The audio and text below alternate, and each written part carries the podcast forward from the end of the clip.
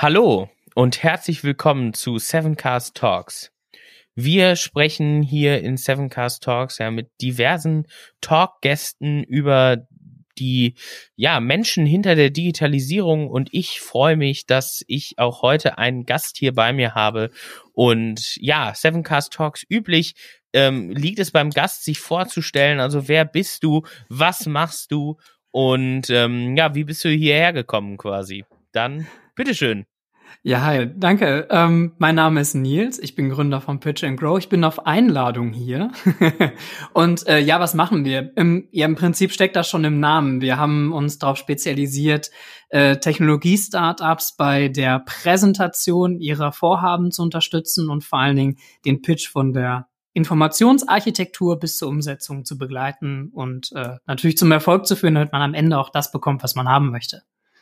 Wie macht ihr das? Also wie sieht so eine Begleitung bei euch aus? Schreibe ich euch einfach an oder ähm, muss ich da irgendwie äh, rufe ich an? Also wie wie sieht's aus? Auch gerade, also wir sind ja immer noch in Zeiten von Corona. Das ist ja eine meiner Lieblingsredewendungen. Ähm, wie wie läuft das ab? Ja, also äh, ich wollte gerade sagen, wir sind noch mitten in der Digitalisierung. Du kannst uns auch faxen. Nein, äh, das geht nicht. Ähm, Im Grunde ist es so, es passt eigentlich gerade ganz gut, dass du diese Frage stellst, weil ich bin gerade mitten in den letzten Zügen unserer äh, Digitalisierung unserer unserer E-Learning Pitch and Grow Akademie. So, also im Endeffekt, was wir machen, ist, äh, wir arbeiten viel mit Accelerator-Programmen. Das heißt also, die meisten Startups, mit denen wir tatsächlich zusammentreffen, die haben uns mal über Workshop-Formate, Beratungen, die wir im Zuge von so Inkubatoren oder Accelerator-Programmen machen. Und auf der anderen Seite kannst du natürlich jederzeit äh, an uns herantreten, dann hängt es aber immer stark davon ab, ähm, wo du halt hin möchtest. Das heißt, was wir auch machen, ist ähm, statt so, ich sag mal, allgemein Workshops und Beratungen, wie funktioniert ein Pitch, wie baue ich das auf, äh, bereite, wir bereiten Gründerinnen und Gründer für zum Beispiel auch ähm, Stipendien oder Forschungsgelder vor, da hängt ja auch meistens ein Pitch mit vor. Und in einigen Fällen arbeiten wir auch mit äh, Startups halt deutlich enger zusammen, dass wir zum Beispiel auch die dabei begleiten, wie wir, ähm, wie die halt beim B2B Vertriebsmodell halt dann auch die Kundentermine closen. Und im Grunde kannst du dir so eine Beratung eigentlich vorstellen, die hat bei uns eigentlich immer drei Schritte. Das erste ist, wir gucken uns das Pitch Deck an, gehen in diese Informationsstruktur auf allen Detailebenen, äh, damit erstmal das Pitch Deck steht. Dann geht es darum, dass man so eine Art kommunikativen Rahmen darum bastelt, damit man auch diese Informationen gut miteinander verknüpfen kann. Und beim dritten Punkt geht es dann halt darum, um die Umsetzung. Sprich, wie präsentiere ich das denn jetzt aktiv? Okay, was, was ist ein Pitch? Also was, was, was kann ich mir darunter vorstellen unter dem Begriff an sich? Also wenn ich jetzt ähm, nicht, nicht ein Startup gründe gerade, dann ist es, ist, kann ich das so als Verkaufspräsentation ähm, quasi verstehen oder wie, wie ähm, ist das? Ja, auch. Also Pitch ist momentan total das Buzzword. Das ist super spannend zu sehen in den letzten Jahren. Ähm, überall wird gepitcht, egal ob es die kleine Vorstellungsrunde ist oder äh, das Projekt vom Chef oder ein Forschungsprojekt ist eigentlich, äh, alles wird so unter diesem, diesem Wort Pitch im Prinzip subsumiert. Und das liegt daran, weil ähm, das ist eigentlich immer ganz gut passt, weil ein Pitch kann man sich so eine Art, ist im Prinzip eine Gesamtinszenierung eines Vorhabens und des Teams, um ein bestimmtes Ziel zu erreichen. Okay. Hast du, wenn, also du hast ja jetzt gesagt, wenn man zu euch kommt, hat man schon einen Pitch oder hat schon mal zumindest eine grobe Vorstellung. Ähm, hast du eine Literaturempfehlung, wenn ich mich jetzt mal mit dem Thema Pitch beschäftigen will? Fällt dir da spontan was ein? Was könntest du jemandem so an die Hand geben? Gibt es da ein Buch oder mhm. einen Blogartikel? Habt ihr selber vielleicht irgendwelche Infomaterialien, wo man sich mal damit beschäftigen ja. kann? Also ähm, es gibt noch unseren alten Pitchcast, den haben wir online gehalten. Wir haben mal eine Zeit lang einen Podcast gemacht, wo es genau um das Thema Pitchen ging. Äh, den findet man auch einfach unter Pitchcast. Vielleicht kann man den nochmal verlinken, gibt's halt auch bei den ganzen Plattformen. Ähm, wir sind gerade dabei, auch im Zuge des E-Learnings ähm, ein Stück weit so die, die Materialien zusammenzustellen. Da soll auch mal eine Lektüre draus entstehen, das aber noch äh, sehr früh. Es gibt gute Pitch-Literatur aus dem englischsprachigen Raum. Ähm, da kann ich auch mal sagen, es gibt von äh, Oren Clough, ist ein amerikanischer Investmentbanker, der hat äh, die Bücher geschrieben Pitch Anything und Flip the Script.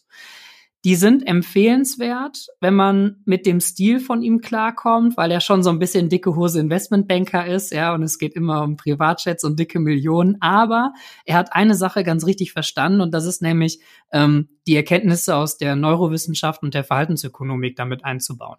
Äh, wenn man wissen möchte, wie Menschen eigentlich Entscheidungen treffen, äh, dann empfehle ich immer das Buch äh, von Richard Thaler, Misbehaving. Das sollte man auf jeden Fall gelesen haben, weil da nochmal sehr deutlich wird, was sind eigentlich Faktoren, die meine Entscheidung, auch die Entscheidung meiner zum Beispiel Kunden beeinflussen, wenn ich jetzt in so einem Verkaufsgespräch sitze. Und dann geht es viel um Risikoaversion beispielsweise und so weiter. Und das spielt natürlich auch ähm, alles eine Rolle.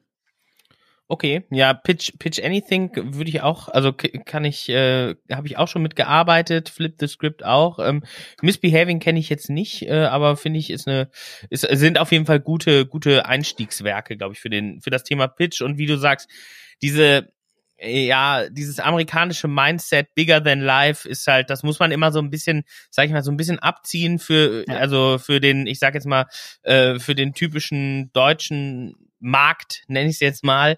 Äh, da muss man so ein bisschen was von abziehen und dann passt es eigentlich ganz gut. Ja. ja. Ähm, wir arbeiten ja auch mit ähm, mit ähnlichen äh, ähnlichen Instrumenten. Also zum Beispiel, wenn man wenn man halt so aus der Verhaltensökonomik guckt und äh, sich dann die Bücher von Oren Clough äh, dazu zieht, merkt man, okay, der hat schon seine Hausaufgaben gemacht. Aber man muss wirklich sagen, die kulturelle Prägung ist einfach so krass unterschiedlich. Also mit dieser amerikanischen Art und Weise, wie dieser ähm, wie der Oren da an der Stelle vorgeht, das wird hier, glaube ich, weniger funktionieren. Ähm, allein schon, weil zum Beispiel auch die, diese ganze Sache mit dem Status, wo er immer so hinterher ist, ne? du musst Status etablieren. Das musst du in Deutschland auch, ja, aber das musst du halt mit anderen Methoden machen. Und äh, deswegen passt das Buch ganz gut, aber man muss halt immer ein Stück weit adaptieren. Ja, das, das sehe ich ähnlich. Wobei das Thema Status ist ja auch immer eins, wo man sich schneller mit konfrontiert sieht, als einem so lieb ist. Also ich habe das letztens mal irgendwo so formuliert. Ich gehe ja gerne auch irgendwie ungern im Anzug irgendwo hin.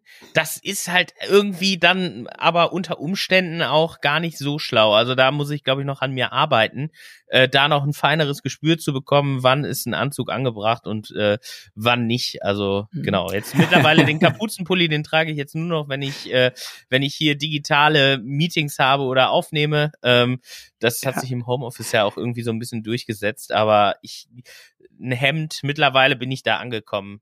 Genau. Ja, ich habe äh, dazu habe ich tatsächlich eine kleine Geschichte, wenn ich die erzählen darf. Und zwar ähm, vor Jahren, das war noch sogar vor der Pitch and Grow Zeit, ähm, habe ich mit einem Kollegen zusammen eine größere Veranstaltung in Essen moderiert. Und es war Sommer und ähm, es war halt eine Veranstaltung, die in der Hochschule stattfand. Ähm, und äh, es waren halt wirklich irgendwie fast 40 Grad. Es war wirklich bullig heiß. Und wir haben uns äh, halt dann im Vorfeld halt abgesprochen, meinten so, ja hier, wir können doch jetzt nie nicht Schlips und Kragen, ey, wir zerlaufen doch vorne einfach. Und wir haben dann gesagt, komm, standardmäßig Jeanshose, Hemd, Sakko muss reichen, ne? Und dann läuft das. Und dann kamen wir da rein und äh, wir waren vollkommen underdressed. Es war absolut, es war absolut lächerlich, wie gut alle angezogen waren. Wir waren die einzigen in Jeanshosen. Und dann haben wir unsere Moderation gemacht und so in der Mittagspause. Es gab eine warme Suppe, was auch eine super Wahl war für den Tag. Und äh, wir standen dann so im Buffet und da kam eine eine Teilnehmerin äh, zu uns und die war schon, ich sag mal, ein paar Semester älter, ne, war auch eine Professorin, 60 und die kam dann zu uns und äh, hat sich dann an diesen Stehtisch gestellt und meinte, ja, meine Herren, als Sie heute reingekommen sind, habe ich ja gedacht, das ist ja wohl jetzt nicht deren Ernst, hier so nonchalant in Jeans hier einzulaufen, ne? Aber ich muss ja sagen, nachdem ich so meine ersten Unmut überwunden habe, muss ich sagen, ist doch eine sehr gelungene Veranstaltung. Vielen Dank. Und das war total interessant, weil das ist, äh, das, äh, das ist so, ein schöner, äh, so eine schöne Anekdote, weil im Endeffekt dieser erste Eindruck, den wir gemacht haben, war halt, ey, was sind das denn für Pfeifen? Ja, aber du kannst halt sowas auch immer wieder hinten raus so ein bisschen wieder gut machen. Ne? Das heißt, äh, klar, Kleidung ist wichtig, ne? aber es kommt auf äh, ganz viele andere Dinge an, insbesondere wenn dir ja die Kompetenz zugeschrieben werden muss. Und das ist ja das, was eigentlich wir mit Status auch meinen, Kompetenzen und Vertrauenszuschreibung gewinnen. Das ist tatsächlich ein Punkt. Es ist ja auch oft so, ähm, äh, das ist ja auch so, dass man, wenn man vielleicht erst einen schlechteren Eindruck macht, ist es ja auch gar nicht so schlecht, dann nachher denjenigen wieder abzuholen. Also es ist ja auch so ein, sag ich mal, ein Trick. Da muss man natürlich sehr feinfühlig mit umgehen, weil wenn es dann schief geht, äh, dann ist schwierig. Aber das, äh, ich sag jetzt mal so, ist auch schon vorgekommen, glaube ich, dass äh, irgendwelche Leute gedacht haben, was kommen da denn jetzt für Hampelmänner? Also gerade die Anfangszeiten von Chris und mir, äh, Chris hatte immer einen Anzug getragen, dann ich aber nie und äh, dann da war halt schon mal so, da konnten wir ganz gut mit so einer ja mit so einer unterschiedlichen Taktik auf der Bühne umgehen, dass halt der eine immer der der smarte ist, der andere jetzt so ein bisschen der nicht so smarte und ähm, ja. aber irgendwann hat sich das auch geändert und ähm, da, da das funktioniert dann auch ganz gut und ja wie, wie schon gesagt, ich glaube, manchmal kann man das dann ja so zu, ähm, zu seinen Gunsten dann vielleicht auch nochmal drehen, das, das Blatt. Da habe ich auch noch eine spannende, oder was heißt spannende Geschichte. Ich war in Israel vor zwei Jahren mit äh, einem äh, mit jemandem, der eine politische Funktion bekleidet hat in Deutschland. Mhm. Und der ist der hat das komplett durchgezogen bei 40 Grad in Tel Aviv mit Anzug, Krawatte und allem. Und wir sind durch Jerusalem gelaufen und ähm, da ist er auch mit Anzug und Krawatte durchgelaufen. Und Israelis sind ja sehr locker, also auch gerade was die Kleidung angeht. Und alle anderen Würdenträger, sag ich mal, waren quasi in, in T-Shirt und kurzer Hose da unterwegs. Äh, das war sehr, äh, sehr spannend, dieser Clash of Cultures da auch. Ja, ich habe ja fast ein bisschen äh, Respekt vor den Leuten, die bei solchen Temperaturen in äh, Schlips und Kragen durch die Gegend laufen. Ich äh, muss sagen, dann irgendwann hört auch mein, mein Gehirn auf richtig zu funktionieren, wenn es zu heiß wird. Vielleicht ist das auch einer der Gründe, warum, ich meine, das ist ja auch der Vorteil, wenn man äh, so Startup ist, ne, so in diesem, dieser Startup-Ökosystem irgendwie angedockt ist. Da gehört ja fast schon so ein bisschen zum guten Ton nochmal, ne, so mit der etwas lockereren Kleidung und äh, ja, das hat ja auch seine Vorteile. Auf jeden Fall. Ich finde, also ich, das Schlimme ist vor allen Dingen, ich finde, wenn Anzug, dann sollte man das Sakko auch nicht abnehmen, weil dann, also zumindest wenn man steht, aber keine Ahnung, das ist vielleicht meine eigene, äh, genau, meine eigene Sichtweise da drauf, aber ähm, dann, dann bleibt es natürlich auch immer den ganzen Tag sehr warm. Ähm, ja, aber das vielleicht ein kurzer Ausflug in die Welt der Mode, wo ich zumindest ja auch sehr bewandert ist, wie man auf äh, immer sehen kann auf allen Fotos, die die es so von mir gibt. Sehr schön. Ja, ähm, Jonas, möchtest du mal die erste Frage hier reinspielen, dass wir vielleicht mit den, mit den Zufallsfragen ähm, beginnen? Wie würde dein Boot heißen?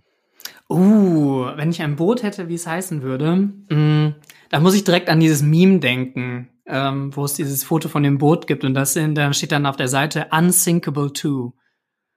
Wäre zwar jetzt geklaut, aber ich glaube, sowas fände ich witzig. Unsinkable 2, ja. Sehr gut. Ja, das gefällt mir gut. Ja, ist, ist auch die Frage, ist das denn eine Nussschale? Wäre dein Boot eine Nussschale oder hättest du so ein, ich sag jetzt mal, eher so im Bereich Luxusjacht oder irgendwas so dazwischen? So.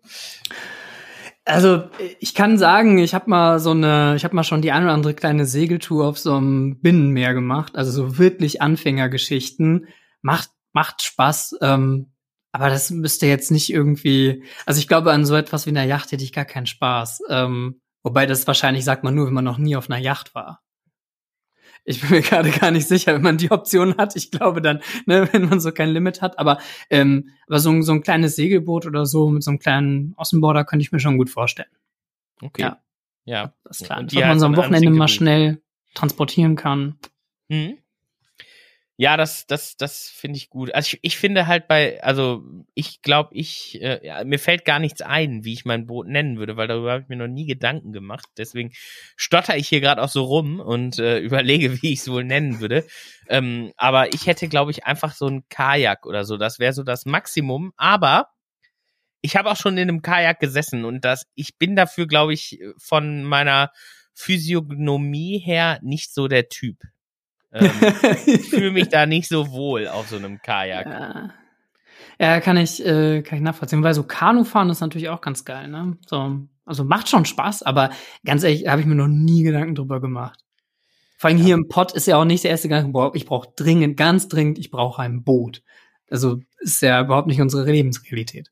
Das stimmt, wobei ja tatsächlich super, also hier an der Ruhr ist ja teilweise der Wassersport super groß. Also hier ja. am äh, Baldener See und ich glaube auch an, am Chemnader See gibt's ja sogar Segelregattas, wo ich mir halt immer denke, okay.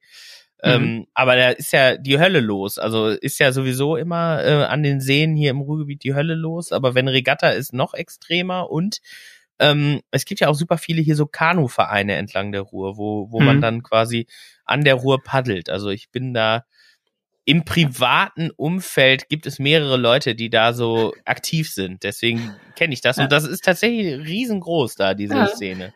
Hat nicht die Uni Bochum sogar selber auch so ein Segelteam oder so sogar, die halt mehr oder weniger professionell segeln. Ich will nichts Falsches sagen, aber ich habe mal zwischendurch Werbung gesehen, als ich ähm, sogar als ich noch im Studium war. Hm. Da, also da weiß ich gar nichts drüber. Ich weiß nur, dass die ein Volleyballteam haben, das wohl auch recht gut ist. Äh, und ich glaube, was Basketball gibt es mhm. auch an der RUP. Und ähm, ansonsten weiß ich jetzt gar nicht. Wahrscheinlich alle Sportarten. Aber Segeln habe ich auch noch nie gehört. Ähm, ja, mir fällt nichts Gutes ein für mein für meinen Kajak. Wahrscheinlich würde ich irgendwie so einen Nordnamen geben, irgendwie, äh, weiß ich nicht, Tor, Fjord, irgendwie sowas. Keine Ahnung. Wald, irgendwie so würde ich mein Boot nennen. Mir fällt nichts Gutes ein. Da ist die nächste Frage. Danke für die Rettung. Wie lange oh. bleibt WhatsApp noch relevant? Oh wow, das ist aber krasse Sprünge. Ähm, Gute Frage. Hm. Ich meine, ähm, das, das, das zielt ja auch so ein Stück weit ja darauf ab, was jetzt äh, mit WhatsApp passiert und vor allem auch was mit Facebook passiert. Ne? So, ähm, ich glaube, wenn WhatsApp weiterhin Teil von, ähm, von Facebook halt bleibt, glaube ich, dann wird es vielleicht, ähm, wenn vielleicht die Nutzerzahlen ein bisschen runtergehen, wenn da weiterhin so die Diskussion mit dem Datenschutz einhergeht. Aber die Frage ist ja, wohin sollen die Leute ausweichen? Äh, jetzt ähm, gibt es natürlich sichere Messenger wie oder so verschlüsselte Dinger wie Threema oder so, aber ziehen sich die Leute, die sich nicht damit beschäftigen, wirklich so eine extra App darunter oder bleibt es halt dann doch irgendwie dabei, dass die Leute das akzeptieren und fertig ist? Und ich glaube, dann ist halt die Frage, ähm, was in den USA passiert mit dem äh, Facebook-Konzern. Ich bin da gerade ehrlich gesagt gar nicht, gar nicht so auf dem aktuellen Stand, fürchte ich. Ähm, wie es jetzt gerade ist, aber ich habe nur mitbekommen, dass natürlich die Pläne irgendwie sind, äh, mal zu prüfen, ob man den ganzen, ganzen Laden nicht ein bisschen zerkleinert, so. Ja, also ich, ich, ich sehe das ähnlich. Ich, ich würde auch das schwer an die, an den Facebook-Konzern koppeln, weil auf der einen Seite ähm, gibt es ja jetzt von mehreren Stellen auch enorme Kritik an dem Geschäftsmodell. Ähm, die Tools sind alle nicht mehr so geil, wie sie mal waren. Also auch Instagram, muss man ja sagen, ist ja irgendwie sehr, äh, ja, natürlich werbelastig geworden, aber es gibt einem ja auch nicht mehr so den Kick, auch weil der Algorithmus ja irgendwie so, also jetzt habe ich mitbekommen, man muss jetzt Beiträge speichern, damit die relevant sind oder relevant werden. Also mit diesem, mhm. äh, was ist das, Lesezeichen-Symbol. Mhm. Und ich finde das einfach super unintuitiv und sperrig und Facebook ist ja sowieso tot.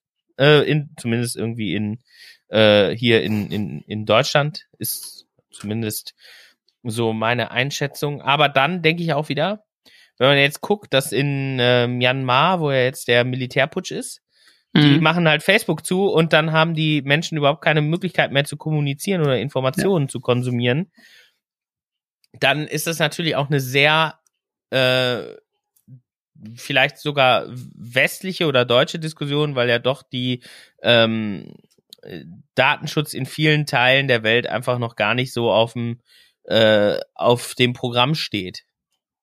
Ja, absolut. Ich glaube, das ist eine sehr europäische Diskussion. Ähm, weil ich meine, klar, Datenschutz ist halt irgendwie natürlich, äh, natürlich ist Daten zu schützen ein super relevantes Thema, aber die Frage ist ja auch, ähm, wie, ähm, ja, im Prinzip, wie geht man damit auch um? Was, was, was sind die Konsequenzen daraus? Ist die Konsequenz daraus, dass man halt ähm, im Prinzip dann solche, solche Messenger-Dienste quasi unrentabel macht? Weil die Frage bleibt ja, was, ähm, das muss ja irgendwie, also muss ja eine Wertschöpfung generieren, das Ganze. Und ich kann mir auch vorstellen, dass das nicht gerade der, die Cash-Cow schlechthin ist und deswegen soll ja auch diese Verbindung mit den anderen Datenpools halt irgendwie stattfinden, damit man halt mehr aus diesen Daten machen kann. Da hängt ja auch eine Wachstumsstrategie von Facebook hinter. Und ähm, naja, wenn WhatsApp dann vielleicht doch wieder isoliert wird, ist halt die Frage, was bleibt dann halt davon noch übrig und ist das ein rentables Geschäftsmodell? In den Dimensionen, wo wir da halt reden. Wir reden ja nicht darüber, dass das Ding 150.000 Dollar im Jahr plus macht. Das stimmt. Da, da bin ich bei dir. Vor allen Dingen, es gab ja auch mal die Pläne, alle Kommunikationsplattformen zusammenzulegen. Ich glaube, die sind ja auch wieder zerschlagen. Also man sollte ja eine App haben, über die man dann auch äh, ja WhatsApp, Instagram, Facebook alle Nachrichten managen kann. Ich meine, dann wäre es der größte Messaging-Dienst mit weitem Abstand der Welt gewesen. Da hätten ja alle anderen die, den Ofen ausmachen können. Aber jetzt auch mit Signal, da gehen ja viele Leute jetzt hin. Ähm, Threema, ja, Telegram, wobei Telegram kann ich nicht so richtig nachvollziehen, aber das ist vielleicht mein eigenes äh, Empfinden eher. Ähm, ja, das, das, das bleibt auf jeden Fall spannend. Ähm, bevor jetzt die nächste Frage kommt, mir fällt auf, wir haben unsere Struktur völlig äh, über den Haufen geworfen. Und zwar fehlt die strukturelle Einleitungsfrage zu, den, zu der Fragensektion. Ähm, wie bist du eigentlich dazu gekommen, dich mit digitaler Technologie auseinanderzusetzen? Jetzt haben wir zwar in den Random-Fragen einen Bruch, aber dann haben wir am Ende vielleicht nochmal ein Highlight äh, oder ähm, nochmal noch mal ein Zufall, dann ist es heute hier alles strukturell etwas umgemodelt. Aber wie bist du dazu gekommen? Was war so dein erster Kontakt mit digital, ähm, mit digitalen Welten? Boah, das ist eine, das ist eine, das ist eine schwierige Frage tatsächlich. Ähm ich würde sagen, ähm, also so richtig mit, also außerhalb von, ich hatte natürlich irgendwann mal einen Computer und man hat mal irgendwann Computerspiele als äh, Jugendlicher gespielt und so ist mal abgesehen davon, so man sich wirklich auch ähm, aus einer unternehmerischen Perspektive mit Technologie beschäftigt. Na, das vielleicht, ähm, das, das kam tatsächlich, äh, das sind so zwei Sachen. Auf der einen Seite fand ich es immer ähm, sehr spannend, was so die Entwicklung von ähm, neuen Technologien angeht. Ähm, ich habe zum Beispiel in meiner Masterarbeit habe ich ähm, ich bin ja, ich bin ja Gesprächslinguist, also Gesprächsanalyst, ja, und ich habe halt, ähm, ich habe halt im Prinzip Diskussionen analysiert. Politik ist dann natürlich ein super Fundus, weil das ist alles öffentlich einsehbar und verfügbar. Da kann man Transkripte erstellen und ganz fleißig rumanalysieren. Fand ich immer schon solche Themen spannend, die halt irgendwie in Richtung gesellschaftliche Transformation gehen. Sprich gesellschaftlich, technologisch, ne? Erneuerbare Energien waren zu der Zeit gerade so der Shit. Und ähm, dann habe ich ähm, 2000, boah, wann war das, 14, das erste Mal so diese, bin ich erstmal in die Startup-Bubble rein, übers Coworken ähm, und vor allen Dingen über die Initiale. So Coworking und Initiale, das war die Gründermesse in Dortmund, waren so meine, mein, mein Einstieg da drin. Und ähm, das war auch so die Zeit, ich habe irgendwie, obwohl ich keine, ähm, ich kann keine Zeile Code richtig schreiben, ja, alles, was über HTML hinausgeht, überfordert mich schon, aber ich hatte schon immer irgendwie Bock auf diese Sachen und ähm, habe äh, irgendwie mich mal begeistern können dafür. Und ich habe mich, äh, ich habe äh, vor ein paar Jahren habe ich mich echt damit beschäftigt, was ist eigentlich Kryptographie, damit ich diese ganzen Use Case Geschichten und Diskussionen beim Thema Blockchain halt irgendwie einschätzen kann. Ne? Ich finde das super spannend. Und äh, darüber bin ich dann so, ähm, also ich bin nicht irgendwie eines Morgens aufgewacht und dachte mir jetzt aber, sondern ähm, ich fand schon immer spannend ähm, und bin dann halt so ein bisschen so, ja, ein bisschen so da reingerutscht. Ne? Okay, wie, ähm, wie siehst du das ähm, aktuell? Ist Blockchain, also weil das ja jetzt, äh, du hast das Thema angesprochen, ist es für dich ein Hype oder ist es tatsächlich eine reale, äh, äh, ja, eine Zukunftstechnologie einfach? Das ist ja, das wird ja oft und viel diskutiert, auch mit mit KI. Ähm, genau, wie wie siehst du das? Gibt's da kann kann man das überhaupt schon einschätzen? Ist es zu früh? Ähm, genau. Da fragst du natürlich genau den richtigen, ne? So, ähm, ähm, bin ja, also ähm, wenn ich nicht, ich glaube, dass die, dass der, dass der Lösungsansatz mit der Blockchain ist ein, er hat ein unfassbares Potenzial für ganz, ganz viele Anwendungen und für konkrete Use Cases. Ähm, ich würde das halt, mh, mm, ich würde das halt ein Stück weit separat von Kryptowährungen halt sehen. Ähm, Kryptowährungen sind für uns hier in Europa gar nicht so der essentielle Use Case. Das sieht in anderen Ländern teilweise schon anders aus. Ne? Es kommt halt auch da wieder sehr stark darauf an, wo du dich halt befindest. Ne? Ob du halt ähm, eine gute Währung hast beispielsweise, ja, so oder ob es halt eine mega Inflation gibt, dann okay, lass uns vielleicht nicht so sehr über Kryptowährung sprechen, aber über äh, Blockchain-Technologien allgemein. Und ähm, da gibt es sehr interessante Use Cases, die auch durchaus einen großen Impact in äh, vielen Industrien haben können. Wenn es darum geht, ähm, Daten sicher abzulegen, ähm, dezentrale, also geht ja vor allem um Vertrauen an der Stelle, weil ich nehme ja das Vertrauen von einer zentralisierten Organisation und kann es im Prinzip in ein dezentrales Netzwerk hineinpacken. Und dieser Gedanke ist unglaublich spannend und ähm, ja, ich meine, äh, du kennst ja auch den Mirko von Trust Certs, ähm, ne, da würde ich ja auch nicht mitmischen, wenn ich nicht damit daran glauben würde, dass das ein absolut relevanter Use Case ist. Ne? Wie siehst du, also jetzt ähm, ist jetzt so ein bisschen weg von Blockchain, aber hat auch vielleicht auch so ein Stück weit was damit zu tun, weil die Kryptowährungen ja im Moment auch durch die Decke gehen.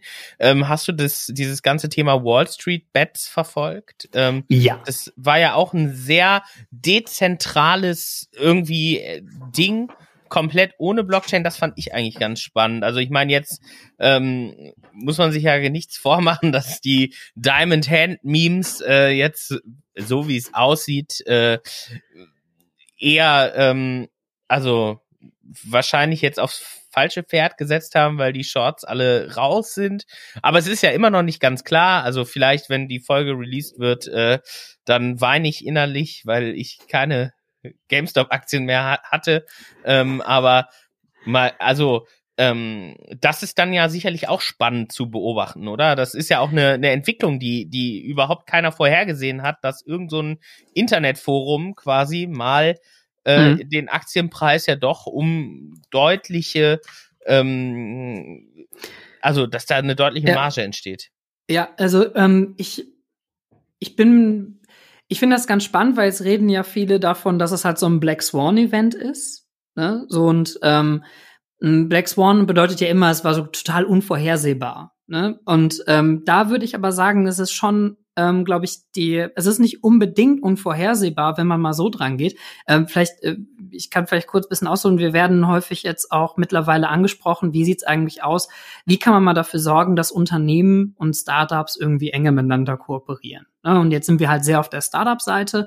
Und ähm, die große Frage, die sich ja immer stellt, ist, worauf sollten sich die Unternehmen eigentlich fokussieren? Und ähm, eine mögliche Herangehensweise an das Problem ist, sich zu fragen, welche Regeln gibt es eigentlich in einem Markt, die jetzt nichts mit Regulation von staatlicher Seite oder Gesetzen zu tun haben, aber so Regeln, auf die sich halt alle irgendwie geeinigt haben und haben diese Regeln nicht irgendwo Schwachstellen. Weil diese Schwachstellen sind häufig die Einfallstore für Disruption. Und ähm, wenn man sich jetzt mal das auf, äh, was jetzt da bei den Wall Street Bets passiert ist, mal anguckt, wir haben eine neue, wir haben äh, diesen neuen Smart Broker, ne, die jetzt Kleinanlegern es möglich machen, ähm, halt in Aktien zu investieren. Das ist erstmal schon so, okay, ne, die großen Fonds haben sich halt auf die, auf die Wale spezialisiert, wo halt viel Kapital fließt und dann wurde halt gesagt, ne, das müssen aber nicht mehr die Großen sein, wir können auch die Kleinen nehmen. Das heißt, da ist jetzt erstmal so eine kleine Innovation am Markt. Aber die Regel, die gebrochen wurde, ist ja, ja, also Short Selling und so, das ist jetzt was, das machen die Großen unter sich aus. Und da hat sich halt dieses Reddit-Forum halt organisiert und hat gesagt, ach, guck mal, die machen so ihren Stiefel durch, wie sie es schon immer gemacht haben. Ne? Das ist so, das ist halt für die Routinegeschäft. Und wenn wir jetzt da zwischengrätschen, dann erwischen wir die mit runtergelassenen Hosen und die, und wir können richtig absahen. Und das ist jetzt im Prinzip so in a nutshell, was eigentlich ja Disruption bedeutet, wenn wir es jetzt auf neue Geschäftsmodelle, neue Wettbewerber und so weiter halt äh, übertragen würden. Ne? Mit deutlich längerfristigen Auswirkungen. Aber ich meine, der, äh, der Effekt war ja, der war ja der Wahnsinn. Ne? Da wurden ja Milliarden, wurden ja dann entsprechend auch dann äh, da verbrannt, ne? damit man halt die Aktien wieder zurückgeben kann, wo man sie geliehen hat. Ja, ja, ja. Ich äh, sehe das ähnlich. Also die, gerade dieser Disruptionsgedanke und äh, ja, ich bin, ich bin vor allen Dingen gespannt, ob das jetzt einen nachhaltigen Effekt hat, ob sich das jetzt wirklich, also es wurde ja teilweise betitelt Revolution de, der, der Märkte und der Anlegerstrategien und dass man am besten jetzt, also sollte man noch Shorts äh, nutzen oder nicht. Also ich bin mal gespannt, ob das in der Form wirklich jetzt revolutionär ist, äh, aber es war auf jeden Fall ja spannend zu sehen, dass es funktioniert. Ähm, Jonas, ja. mit Blick auf die Zeit, ähm, würde ich dich bitten, die letzte zufällige Frage rein zu ähm, spielen. Hast du einen Lieblingswitz oder ein Lieblingsmeme? Ich kann ja, ich, du kannst ja überlegen, ich würde in der, ich würde ausholen, das passt ganz gut, weil tatsächlich, also ich muss sagen, alle, alle Memes, die jetzt im Zuge von diesem Wall Street Bets entstanden sind, die sind schon also ziemlich gut. Auch dass Billboards in Amerika gekauft wurden, wo dieser diese komische Comicfigur drauf ist mit Diamond Hands. Also allein diese zwei Smileys und die Paper Hands mit den Klorollen, das finde ich schon ziemlich witzig. Und dann ähm, vor allem diese Videos, die dann da auf Reddit kursierten, wo dann äh, wo dann quasi diese Diamond Hands glorifiziert wurden. Hier eins gab's mit der äh, finalen Schlacht von Avengers Infinity War, glaube ich. Ähm, das ist, also das war schon ziemlich witzig. Ich fand, also neben der Tatsache, dass da halt viel Geld äh, bewegt wurde und wahrscheinlich, also muss man ja auch sagen, wahrscheinlich nicht jeder da ähm, mit, mit Gewinnen rausgegangen ist, war da auch doch eine ganze Menge, so wenn man jetzt von Internethumor spricht, äh, eine ganze Menge Internethumor mit dabei. Das fand ich wirklich ganz, äh, ganz gut. Das wäre jetzt so meine, meine Antwort. Ja. Also so ganz konkrete Antwort kann ich jetzt auch nicht geben. Lieblingswitz, boah, pff, müsste ich jetzt wahrscheinlich äh, länger drüber nachdenken. Ähm, aber tatsächlich, ich bin, äh, ich bin tatsächlich ein ziemlich großer Rick und Morty Fan und ähm, dieses, es gibt dieses eine Meme, wo es um das äh, come on, Morty, a quick adventure, 20 minutes in and out. Und am Ende ist es dann irgendwie voll eine ganze Episode. Und äh, manchmal, ich musste häufiger dran denken, wenn man sagt so, ey, komm, wir haben hier noch, äh, mal eben hier noch ein Event, wir haben da noch ein Projekt und so weiter. Und denken sie, ja. Und am Ende des Tages äh, ist das eigentlich immer gut darauf verwendbar, wenn man dem eigenen Planungs Bias anheimfällt und viel zu optimistisch planen und sagt, ja, das ist ja, ne, äh, das geht ja ratzfatz und ähm, da sind wir ja auch alle ähm, alle von betroffen. Ne? Stich, äh, Sprichwort hier auch zum Beispiel Berliner Flughafen, Planungsbias at its best. Ne? ist zum Glück jetzt bei uns nicht so krass, aber ja, äh, an dieses Meme muss ich häufiger denken. ja, ist eine gute Wahl. Ich hatte, ähm, was, woran ich auch noch gedacht habe, war ähm, auch aus der Welt der Zeichentricksendungen. Also Rick and Morty ist erstmal super. Ähm, gibt ja noch, also South Park, ähm, da gibt's von Cartman den Startup-Plan. Ähm, Cash in, äh, Sell out, ähm, Bro down oder so, irgendwie so, da steht er vor so einer Tafel. Das finde ich auch, ist ein super Meme. Ähm, das, äh, das, das finde ich auch gut. Jetzt nicht mit so ganz aktuellem Bezug zu Wall Street Bets, das kann ich mir eigentlich immer angucken.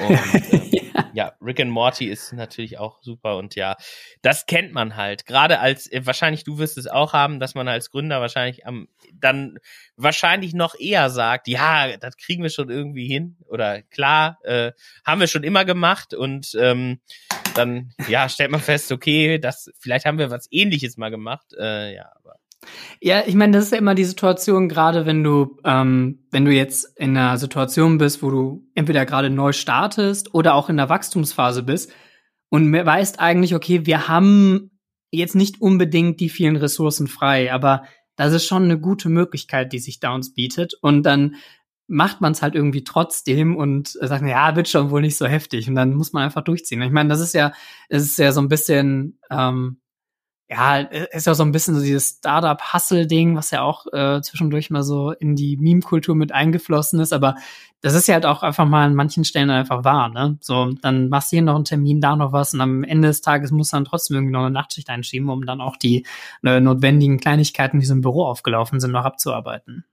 Ja, das, das stimmt. Ich glaube halt am Ende ist da wichtig, so, das macht halt keiner für einen sonst, ne? Also ja. wenn man im Zweifel muss, das ist ja, glaube ich, vielleicht ist das so ein Punkt, der, der da vielleicht einen heraussticht, äh, dass man sich, dass man weiß, wenn man jetzt sagt, ich mache das, dass das eventuell bei wieder bei einem auf dem Tisch landet und man dann wirklich das machen muss und zwar im schlimmsten Fall alleine äh, und zwar bis in die Nacht und äh, dass, dass man da einfach sagt, okay, das äh, damit muss ich jetzt leben.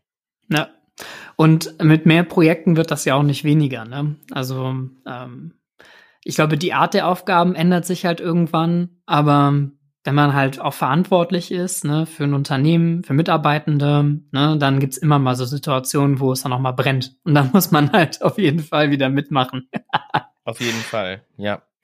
Ich äh, würde jetzt abschl abschließen mit der Frage, würdest du denn, ohne dass es jetzt diese Digitalisierung gibt und das digital, also äh, die, die digitalen Möglichkeiten heutzutage zu arbeiten, würdest du den gleichen Job machen oder zumindest was ähnliches? Oder würdest du, wenn, wenn jetzt das Internet nicht so durchschlagenden Erfolg auch in der Wirtschaft gehabt hätte, würdest du was ganz anderes äh, machen, um quasi dir dein äh, Lohn und Brot zu verdienen?